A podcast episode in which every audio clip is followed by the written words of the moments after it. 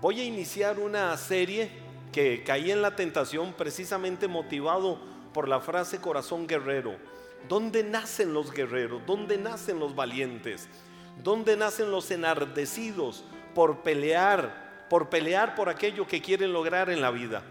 No son personas que cruzadas de brazos van a obtener los triunfos y todo lo que quieren en la vida, sino que saben que tienen que pelear, que tienen que disciplinarse, que tienen que avanzar hacia cosas más grandes en la vida, pero centrados en su propósito y motivados e inspirados por el anhelo de lograr y alcanzar cosas grandes en su vida. Inspirado en esto, les decía, caí en la tentación y empecé a refrescar y vengo trabajando en eso, eh, un tema que hace 13, 14 años compartí acá en la iglesia y con una revelación fresca, con frescura de la palabra que siempre es nueva, quiero compartir con ustedes esto nuevamente que le he llamado la escuela de Adulam. Di conmigo, la escuela de Adulam. Ahora, habrán personas que no saben qué es Adulam. Hay personas que quizás no tienen claro esto. Pues vamos a viajar eh, a partir de hoy durante algunas semanas y nos vamos a matricular.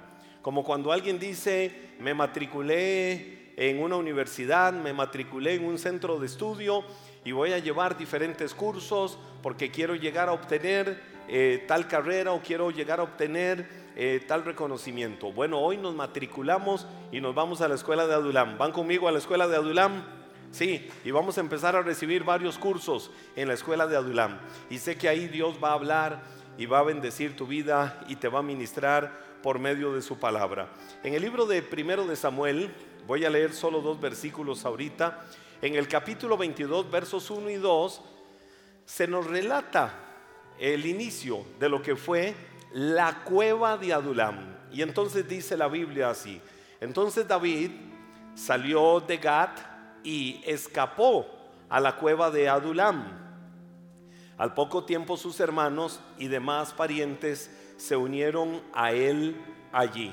Luego otros comenzaron a llegar, hombres que tenían problemas o que estaban endeudados o que simplemente estaban descontentos. Otras traducciones dicen amargados.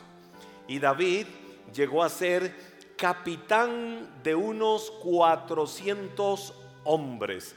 Quiero que esta palabra eh, la atesores y la tomes en tu corazón porque por el Espíritu de Dios sé que vas a empezar a recibir estas semanas algo tremendo y poderoso de Dios con esta serie La cueva, la escuela de Adulam, para que nuestros corazones guerreros se activen, se aviven y algo poderoso de Dios venga a tu vida. Ahora, ¿Qué fue lo que sucedió en Adulán? Vamos a ubicarnos un poco en el contexto, no solo geográfico, sino también en el contexto de interpretación. Ah, ya sabemos nosotros que muchas de las experiencias en la vida del rey David son todo un modelo de vida para cada uno de nosotros. David estaba en la cueva de Adulam y no era rey de Israel todavía. Es decir, estaba en el proceso. Creo que hay mucho que nosotros podemos aprender de este pequeño, gran guerrero valiente de corazón, de verdad, guerrero matador de gigantes, que así fue como David comenzó a ser conocido, pero que años después sería recordado como uno de los grandes reyes de Israel, el hombre conforme al corazón de Dios, el hombre que pudo decir he sido hallado excelente delante del Señor seguramente ah, veremos en este camino algunos de los principios que le dieron el éxito a David para lograr muchas cosas grandes en la vida. Y las más grandes lecciones de vida, la más grande escuela de formación que Dios permitió en el proceso, en el camino de David, para llevarle a ser el rey de Israel, fue la cueva de Adulam. Ahí David aprendió muchas cosas. ¿Y por qué David? La Biblia dice que huyó a la cueva de Adulán, porque el rey Saúl lo perseguía y el rey Saúl perseguía a David ah, para matarlo. David, ya sabemos que había sido ungido por el profeta Samuel para ser el gran rey de Israel. En todo ese proceso, en todo ese camino, eh, cualquiera hubiera creído y dicho, wow, fue ungido para ser el gran rey de Israel qué futuro más promisorio le esperaba. Seguro lo preparan, como las grandes monarquías del mundo hoy en día, preparan a los príncipes y princesas de acuerdo al país para que sean los sucesores en el trono de sus padres, quienes hoy ostentan ese lugar y les van preparando en todo el sentido. Y esa preparación incluye que tengan los lujos más grandes, que tengan cualquier cantidad de facilidades a su haber en el proceso de formación para que ellos vayan aprendiendo y para que vayan desarrollándose, para que lleguen a ser monarcas de aquella nación. Entonces, cualquiera podía haber esperado que en el caso de David fuera algo así, no lo que David tuvo que enfrentar. Ahora, ¿por qué David tuvo que enfrentar tanto de lo que tuvo que enfrentar? Porque el formador de David fue el mismo Dios. Y si algo quería formar Dios en David, era su carácter, era su corazón guerrero, era su corazón valiente. Si algo quería formar Dios en David, era un corazón sensible a la misma presencia de Dios. Pero el hecho de que David empezara a destacar despertó los celos del rey Saúl. Y cuando se despiertan los celos del, del, rey Saúl, hay un furor en él, por lo que empieza una persecución. En algunos momentos sutiles, en otros momentos arrepentido de momento también el rey Saúl, pero volvía otra vez a ejercer la persecución sobre David y llegó a un punto extremo de que preparó todo su ejército para mandar matar a David. Y entonces David en algún momento tuvo que huir como un delincuente. ¿A dónde huyó David? David se fue para la cueva de Adulán. Ahora, en la cueva de Adulán eh, probablemente no había una habitación preparada con todas las facilidades para él. En la cueva de Adulán no había calefacción para el frío ni aire acondicionado eh, para el calor. No, durante el tiempo de David refugiado como un delincuente que huía en la cueva de Adulán, los únicos que llegaron a consolarlo en algún momento fueron su familia. Y la Biblia habla de un número promedio de 400 hombres que se fueron uniendo a David y llegaron a la cueva de Adulán para estar ahí con él. Ahora, eh, como lo dije en algún momento, estos hombres que llegaron a la cueva de Adulán no eran aquellos amigos incondicionales que llegaron a extenderle una mano para sostenerlo en el momento de más necesidad. No eran aquellos amigos que llegaron a sostenerlo cuando estaba necesitando a alguien que lo levantara de la tristeza y del desánimo que estaba viviendo. No. Los hombres que llegaron ahí a la cueva de Adulam en aquel momento para acompañar a David eran delincuentes eran delincuentes, eran personas que estaban necesitando apoyo, eran personas amargadas, eran personas endeudadas, eran lo desahuciado por la sociedad, que estaban llegando a aquel lugar abandonados por la vida y más bien ellos esperando eh, que David hiciera algo, que David les ayudara, que David extendiera su mano para ellos, cuando más bien era David el que estaba necesitando el apoyo y la ayuda de cada uno de ellos en ese momento. La Biblia dice, y, quiero que veas esto en primero de Samuel, capítulo 18, versos 6 y 7, cuando el ejército de Israel regresaba triunfante después de que David mató al filisteo, es decir, a Goliat, mujeres de todas las ciudades de Israel salieron para recibir al rey Saúl. ¿A quién salieron a recibir las mujeres? Al rey Saúl. Pero mire lo que la Biblia dice, cantaron y danzaron de alegría con panderetas y címbalos. Este era su canto. Y mire, salieron a recibir al rey Saúl. Pero mire el canto que soltaron. Dice la Biblia, este era su, su canto. Saúl mató a sus miles. David a sus diez miles. Parecía contradictorio, ¿verdad? Salen a recibir al rey Saúl, salen a darle honor al rey Saúl y veían a Saúl y decían, wow, Saúl mató a sus miles, eh, allá viene David y David mató a diez miles. Eso es como, como aquella persona que, que dice, este, sí, esta persona hizo esto muy bueno, ah, pero esta otra persona lo hace mejor. Y entonces esto que estaba sucediendo empezó a despertar celos en el rey Saúl. Y Saúl, en medio de aquello, eh, decía, ¿qué falta aquí? ¿Qué está pasando acá? Solo falta que nombren a David rey. Solo falta que empiecen a decir, quitemos a Saúl y pongamos a David. ¿Por qué me cantan que yo maté a miles y que David mató a diez miles? Y eso empezó a despertar celos, un sentimiento de envidia en el rey Saúl. ¿Por qué? Porque estaba viendo cosas buenas que la gente alababa y exaltaba de David y no lo estaban haciendo de él. Ahora, en el caso particular eh, de David, David se acostumbró, escuche esto, y aquí es donde quiero que vayamos introduciéndonos a lo que fue la experiencia de la cueva de Adulam. David empezó a acostumbrarse a las alabanzas de la gente por todos los éxitos que él había tenido. No era la culpa de David. David no tenía culpa de lo que estaba sucediendo con la gente, que la gente alababa, que la gente exaltaba, que la gente honraba, que la gente reconocía eh, todos los méritos que David estaba teniendo. Sin embargo, como se despierta la envidia en el rey Saúl, quien quería matarlo y comienza a perseguirlo, es cuando David huye.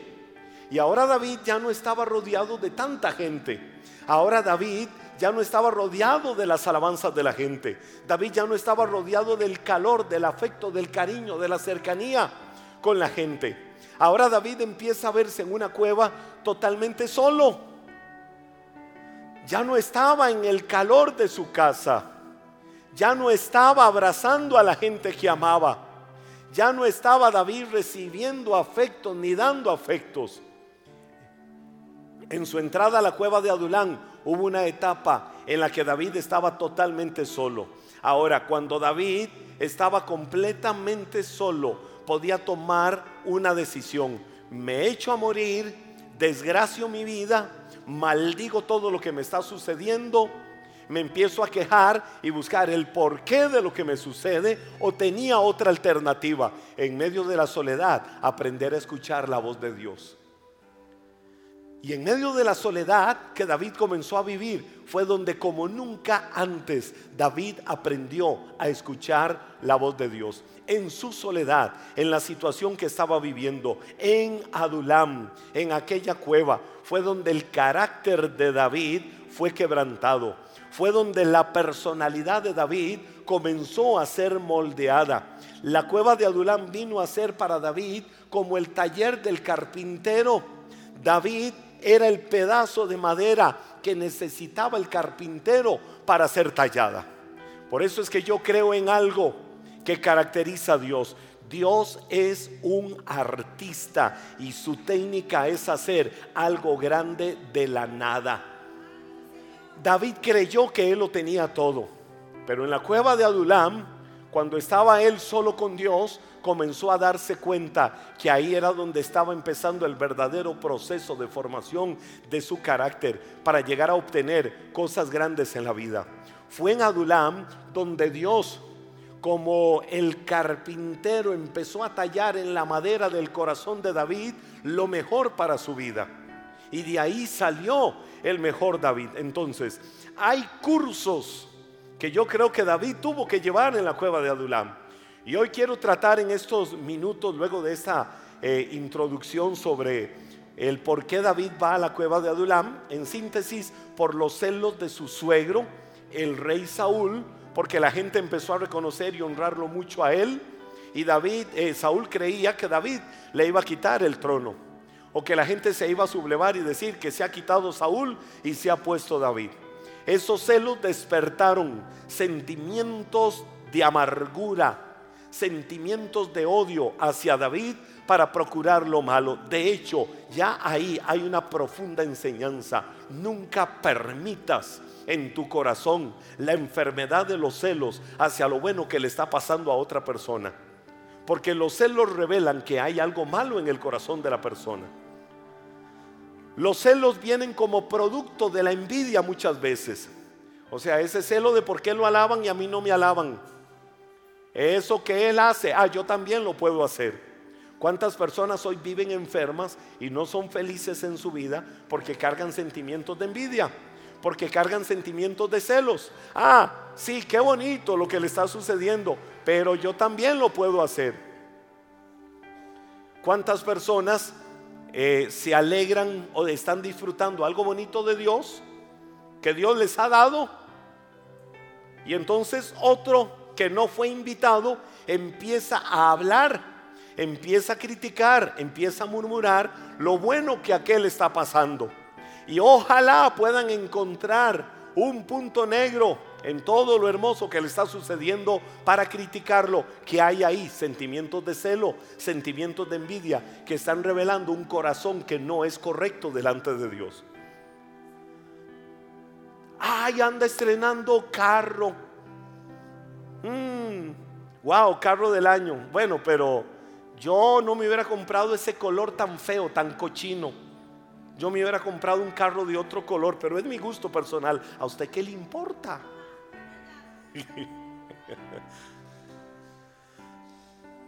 Uy, mírenla cómo anda vestida.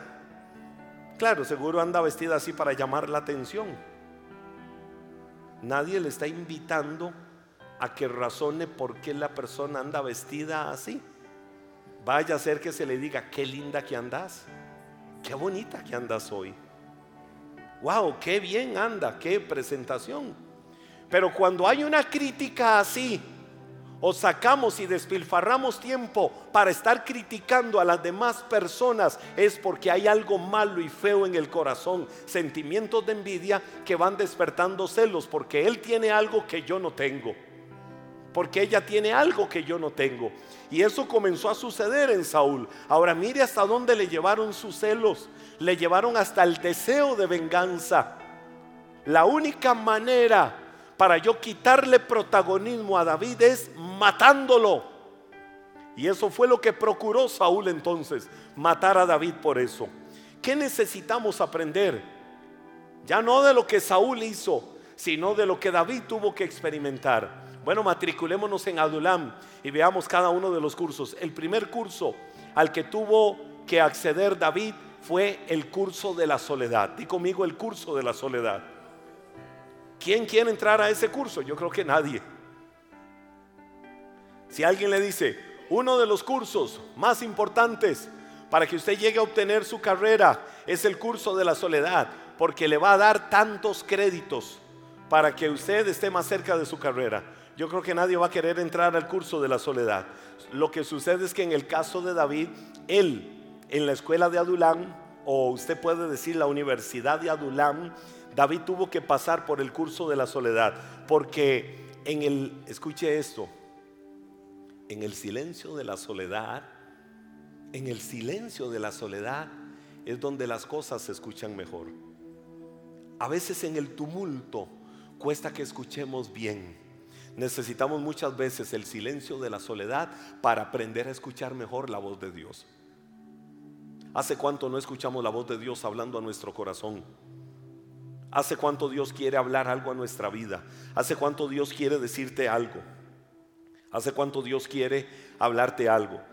Pero has estado tan ocupado, has estado tan metido, tan metida quizás en un círculo de mucho activismo, en un círculo de muchas cosas en tu vida en un muy corre, corre por la vida y no has podido escuchar a Dios que quiere decirte algo. Y cuando Dios dice algo, siempre hay algo bueno para nuestras vidas. Y cuando Dios dice algo, sale de sus pensamientos, que son pensamientos de paz y no de mal, que son pensamientos buenos para darte un maravilloso fin tal y como lo esperas.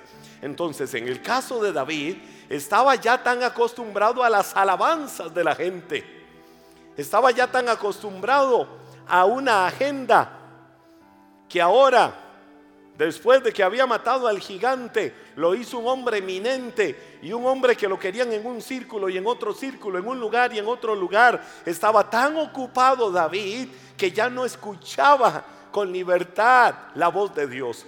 Tuvo Dios que llevarlo a la cueva de Adulam para que ahí aprendiera a escucharlo. Ahora, ¿qué pasa en la soledad? ¿Qué pasa en esos tiempos? Por ejemplo, como en el caso de David. Yo creo que todos en algún momento nos hemos enfrentado a la soledad. Y muchos en momentos de su vida temen a tener que enfrentar la soledad. El sentimiento de tristeza de no tener absolutamente a nadie al lado. ¿Qué hacer en esos momentos? ¿Sabe qué cosas aprendió David? ¿O qué cosas empezó a, David, a vivir David en, la cueva de Adulam en medio de su soledad? Los recuerdos del pasado. Lo primero que viene en la soledad son recuerdos del pasado que empiezan a aflorar en la mente. El Salmo 42, los versículos 3 y 4, muchos le acreditan este salmo a los hijos de Coreb, pero muchos en la erudición cristiana dicen que realmente tuvo que haber sido un salmo del rey David. Yo por lo menos me inclino a creer definitivamente que fue un salmo salido del corazón de David. Y entonces dice el Salmo 42, versos 3 y 4, día y noche solo me alimento de lágrimas. Estamos hablando de la soledad. Estamos hablando de que en esos momentos de oscurantismo y de soledad afloran mucho los pensamientos del pasado. Día y noche solo me alimento de lágrimas, mientras que mis enemigos se burlan continuamente de mí, diciendo, ¿dónde está ese Dios tuyo? ¿Cuántas veces te habrán hecho la misma pregunta? ¿Cuántas veces la mente o cuántas veces las circunstancias o cuántas veces los problemas o la adversidad te habrá hecho la misma pregunta de ahí? ¿Y dónde está tu Dios? ¿Y dónde está el Dios del que has venido hablando? Se me destroza el corazón al recordar cómo solían ser las cosas, es decir, tiempo pasado. Qué lindo era todo antes, qué hermoso era. ¿Cuándo volverán aquellos tiempos?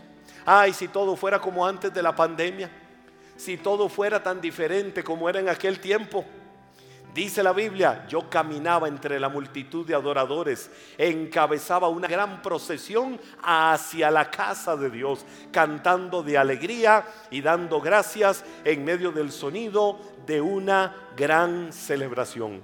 ¿Qué estaba sucediendo con David en ese momento? Todo lo hermoso del pasado viene cuando está pasando el momento más difícil ¿Por qué si antes todo era felicidad? ¿Por qué si antes todo era bonito? ¿Por qué si antes todo era bienestar? Ahora tiene que estarme sucediendo esta desgracia. ¿Por qué ahora tengo que estar pasando porque porque a alguien se le ocurrió odiarme? No, Dios estaba usando el odio, los celos y la envidia del rey Saúl para formar al mejor David, del que iba a salir el mejor rey de Israel cuando se pasan los cursos de la soledad, es donde Dios quiere enseñarte que algo bueno va a pasar en tu vida para llevarte a otro nivel. Y eso le estaba sucediendo a David. En David eran muchos los recuerdos de lo que ya no tenía, pero ahora su condición era totalmente diferente. Estaba solo. Todos los soldados, todo el ejército de Israel tenían una orden, encuéntrenlo y mátenlo. La soledad en la vida muchas veces es como Adulam, como lo que David estaba viviendo. No era acogedora la cueva de Adulam. La soledad muchas veces en tu alma, en tu corazón, puede ser que no sea acogedora. La soledad es fría, la soledad es oscura, la soledad es húmeda como esa cueva tenebrosa en la que David estaba, en la soledad. Mire, hasta lo que no se valoraba, ahora se extraña. Antes tal vez se despreciaba hasta un plato de X comida. Ahora sí anhela ese plato de comida. ¿Por qué? Porque en la soledad no se tiene aquello que antes se tenía. Abandona ya tu pasado como Dios quería que David aprendiera en ese momento y empieza a construir un futuro diferente, un futuro exitoso. Marca tu destino por la bendición de Dios, algo que Dios quería enseñarle a David en la cueva de Adulam, en medio de la soledad, es que él no podía vivir de la gloria de la gente, es que él no podía vivir de haber matado a un gigante, es que él no podía vivir de todas las glorias del pasado, es que él tenía que aprender a vivir las buenas y nuevas misericordias que Dios le daba cada día y que avanzara hacia cosas mejores. David tenía que aprender a vivir con base a cosas diferentes, no a todo lo que había sucedido en su pasado. Lo que viviste en el pasado, bueno o malo, no puede marcar tu vida. Para que hoy digas soy exitoso y soy fracasado. Hoy estás parado en una posición de tu vida donde tienes que tomar la decisión de decir voy para adelante porque en el Señor los pensamientos de Él para mí son los mejores y de seguro cosas mayores y mejores. Persuadido de ellas hay de Dios para mi vida. Entonces, si en la soledad Dios quiere enseñarme, si en la soledad Dios quiere marcarme hacia otras cosas diferentes, yo tengo que aprenderlas. ¿Sabe qué sucede en la soledad? Le pasó a David. El dolor y la tristeza comenzaron a hacerse presentes. ¿Quién se va a sentir feliz en medio de la soledad más tenebrosa? Dice la Biblia en el Salmo 31, los versos 9 y 10. Este salmo lo expresó David en la cueva de Adulam. Es más, le voy a decir,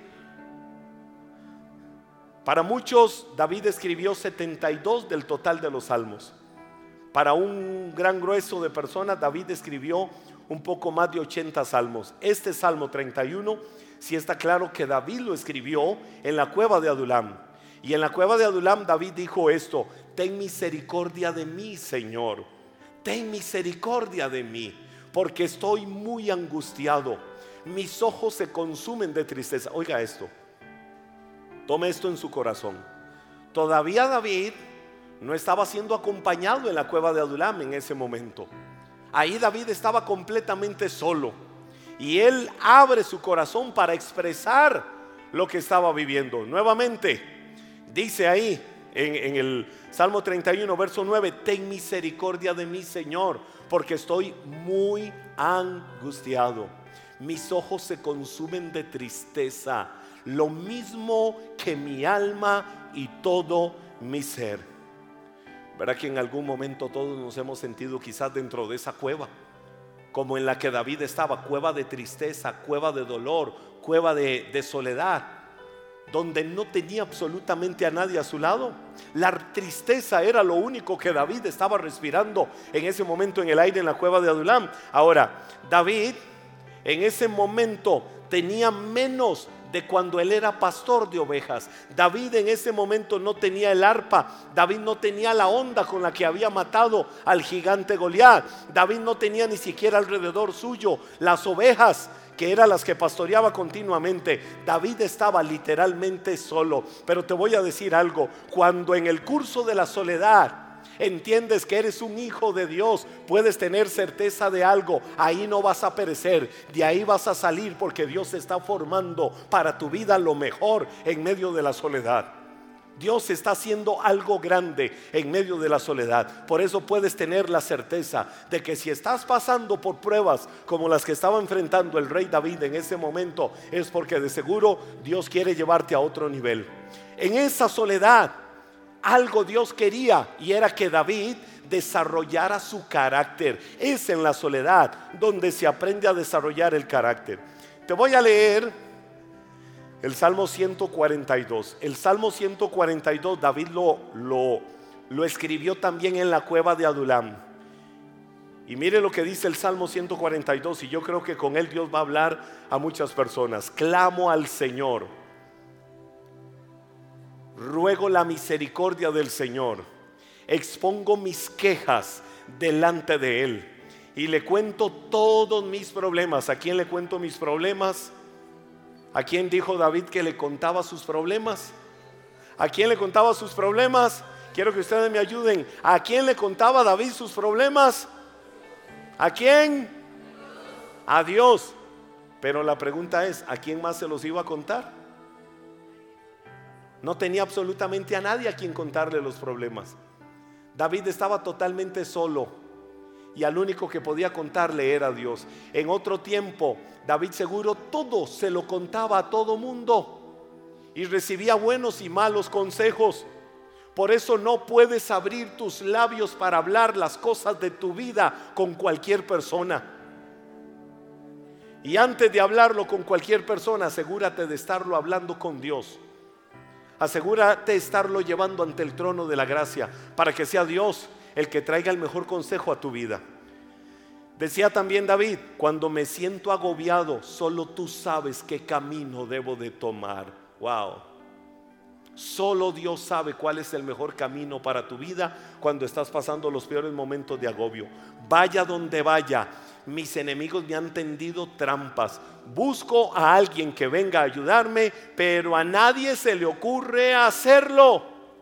¿Cuántas personas en los momentos de bonanza tienen a los amigos sobrando, pero cuando están pasando los peores desiertos de su vida no aparece absolutamente nadie? Y era lo que David estaba diciendo nadie me ayudará, a nadie le importa un bledo lo que me pasa. Entonces, mire que aprendió David ahí.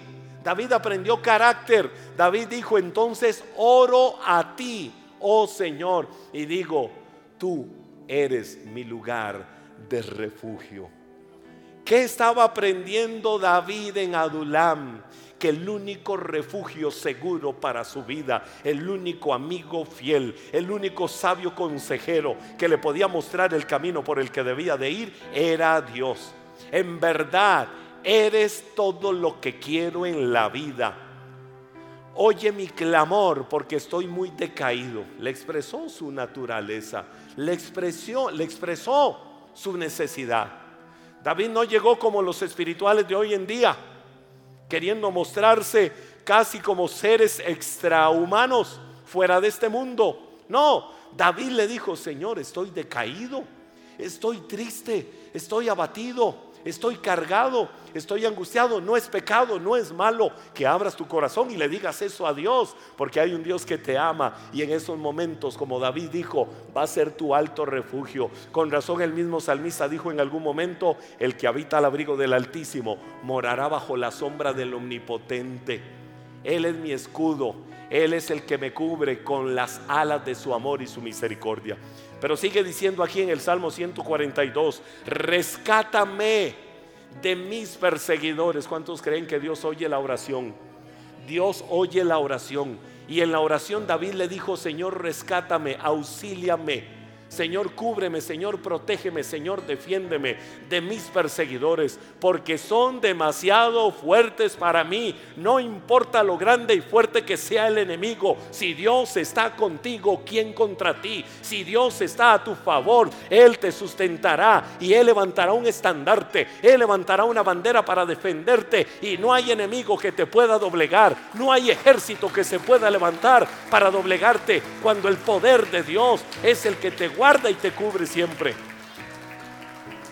Sácame de la prisión, le dijo, para que pueda agradecerte. Es decir, David le decía, Señor, si hay algo que quiero tener es gratitud a ti por todo lo que haces. Termino hoy diciéndote esto. Ahí, cuando David primero recordó su pasado y Dios empezó a tratar con su vida en la soledad, para decirle, desecha el pasado.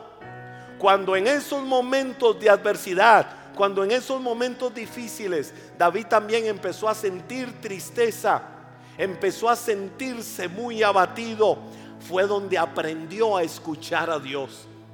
En ese curso de soledad, en la cueva de Adulán, fue donde él aprendió a escuchar a Dios. Y aprendiendo a escuchar a Dios, David empezó a desarrollar su carácter. Dice el Salmo 39, verso 12, David diciéndolo en Adulam, oh Señor, oye mi oración, escucha mis gritos de auxilio, no cierres los ojos ante mis lágrimas, pues soy tu invitado, un viajero de paso, igual que mis antepasados. Eso se lo dijo David y le dijo, Señor, yo quiero escucharte. Te voy a hacer una pregunta. ¿Qué fue lo último que escuchaste de Dios? ¿Qué fue lo último que Dios te dijo? ¿Cuál fue el último consejo que recibiste del mismo trono de la gracia? ¿Hace cuánto tiempo no recibes un consejo de Dios? Porque puede ser que estés muy ocupado y ocupada escuchando consejos donde no tienes que escucharlos escuchando voces donde no tienes que escucharla. Es el momento para que como el David en la cueva de Adulam, en el curso de la soledad, empieces a escuchar la voz de Dios. Haz ejercicios que puedan ser hasta prácticos para tu vida. ¿Por qué no apagar el celular por unas horas? y decir, ya no voy a estar escuchando consejos de, de redes sociales, salvo los de Maná Iglesia CR y Pastor Henry Zúñiga. Pero no voy a escuchar consejos de redes sociales durante algunas horas, porque quiero durante este tiempo escuchar el consejo que viene desde el mismo trono de la gracia. ¿Cuánta necesidad hay por momentos de desconectarnos del mundo exterior? ¿Cuánta soledad, cuánta necesidad más bien es de buscar a veces un lugar solitario y llegar a ese lugar y arrodillarnos y humillarnos delante de la presencia de Dios y decir, Señor, no te traigo peticiones, porque aunque tengo 100 peticiones que presentarte, no te las traigo, solo quiero escuchar tu voz y qué es lo que durante tanto tiempo has querido decirme a mi vida. Eso es lo que muchas veces nosotros necesitamos. ¿Cuántos hoy están con una urgente necesidad de entrar a una cueva de Adulam? Te voy a decir algo, no te asustes. No te asustes, no te asustes en la soledad de Adulam, como David la estaba enfrentando o como David la estaba viviendo. No te asustes de la soledad de Adulam. Al Dios grande y amoroso que te ha salvado y te ha redimido, le encanta llevar a los futuros reyes y reinas, a los futuros honrados y honradas por su nombre, a una cueva como la de Adulam para formar en ellos lo mejor. Y si hoy te sientes en Adulam, si hoy te sientes enfrentando los momentos más adversos y más difíciles de tu vida, probablemente estás en Adulam. Pero si estás en Adulam, ahí Dios está formando lo mejor de tu vida para levantarte como un gran rey, como una gran reina, como un gran príncipe, como una gran princesa de su trono para sentarte en lugares de honra, en lugares de bendición y darte lo mejor a tu vida. Dile, Señor, si es necesario estar en Adulán, me matriculo. Y si es necesario estar en el curso de la soledad para aprender de ti, voy a aprender a escuchar la voz de Dios en medio de la soledad de mi vida. Amén. Al Señor toda la gloria toda la honra y toda la alabanza. Cambia hoy tu manera de pensar para que cambie tu manera de vivir. Vamos a ponernos de pie y vas a decirle, Señor, aquí estoy, delante de tu presencia, sintiéndome quizás como un David en la cueva de Adulam.